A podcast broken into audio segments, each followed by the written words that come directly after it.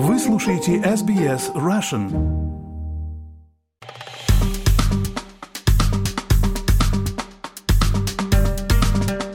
Это украинский апдейт события войны Российской Федерации на территории Украины. Здравствуйте.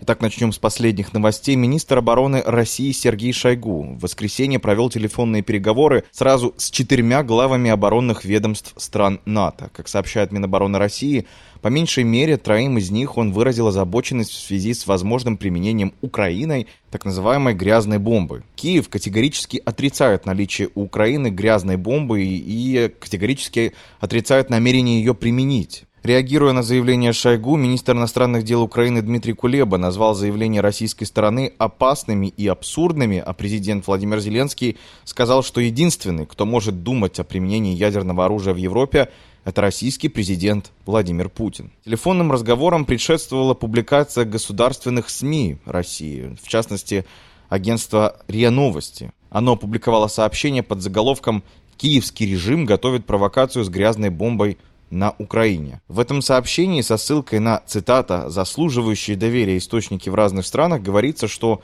как раз власти Украины якобы готовят на территории своей страны провокацию, связанную с подрывом так называемой грязной бомбы или маломощного ядерного боеприпаса.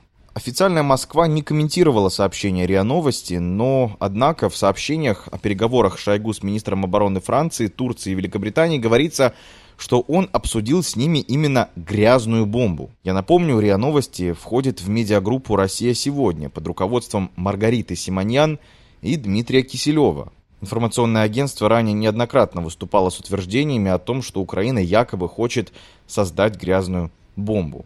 Эксперты, в частности, говорят о том, что именно Российская Федерация ранее заминировала Запорожскую атомную электростанцию и проводила военные действия на территории этого объекта, что угрожает не только Украине и России, но и европейским странам и странам дальнего зарубежья.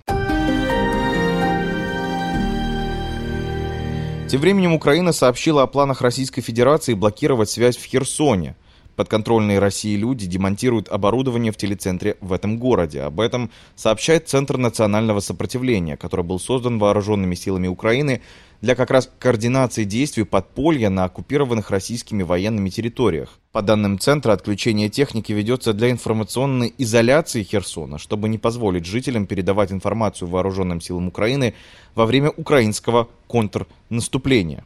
Центр призвал жителей покинуть город и уехать на подконтрольную Украине территорию. Между тем, Россия массово вывозит население Херсона на левый берег Днепра, заявляя о, цитата, «напряженной ситуации на фронте».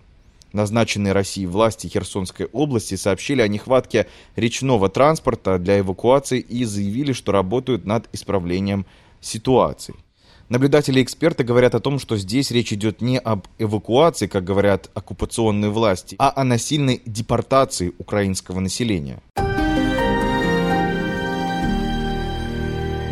Ну и, наконец, президент Украины Владимир Зеленский заявил, что власти страны располагают сведениями о минировании российскими войсками дамбы Каховской гидроэлектростанции в Херсонской области. Зеленский сказал об этом, выступая по видеосвязи на заседании Евросовета в Брюсселе – я процитирую.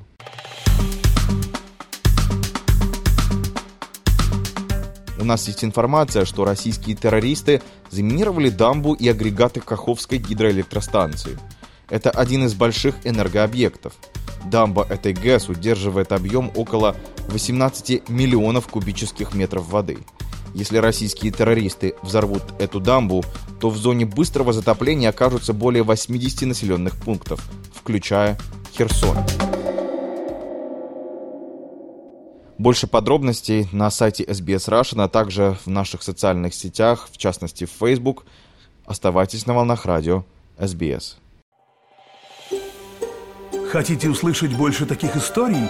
Это можно сделать через Apple Podcasts, Google Podcasts, Spotify или в любом приложении для подкастов –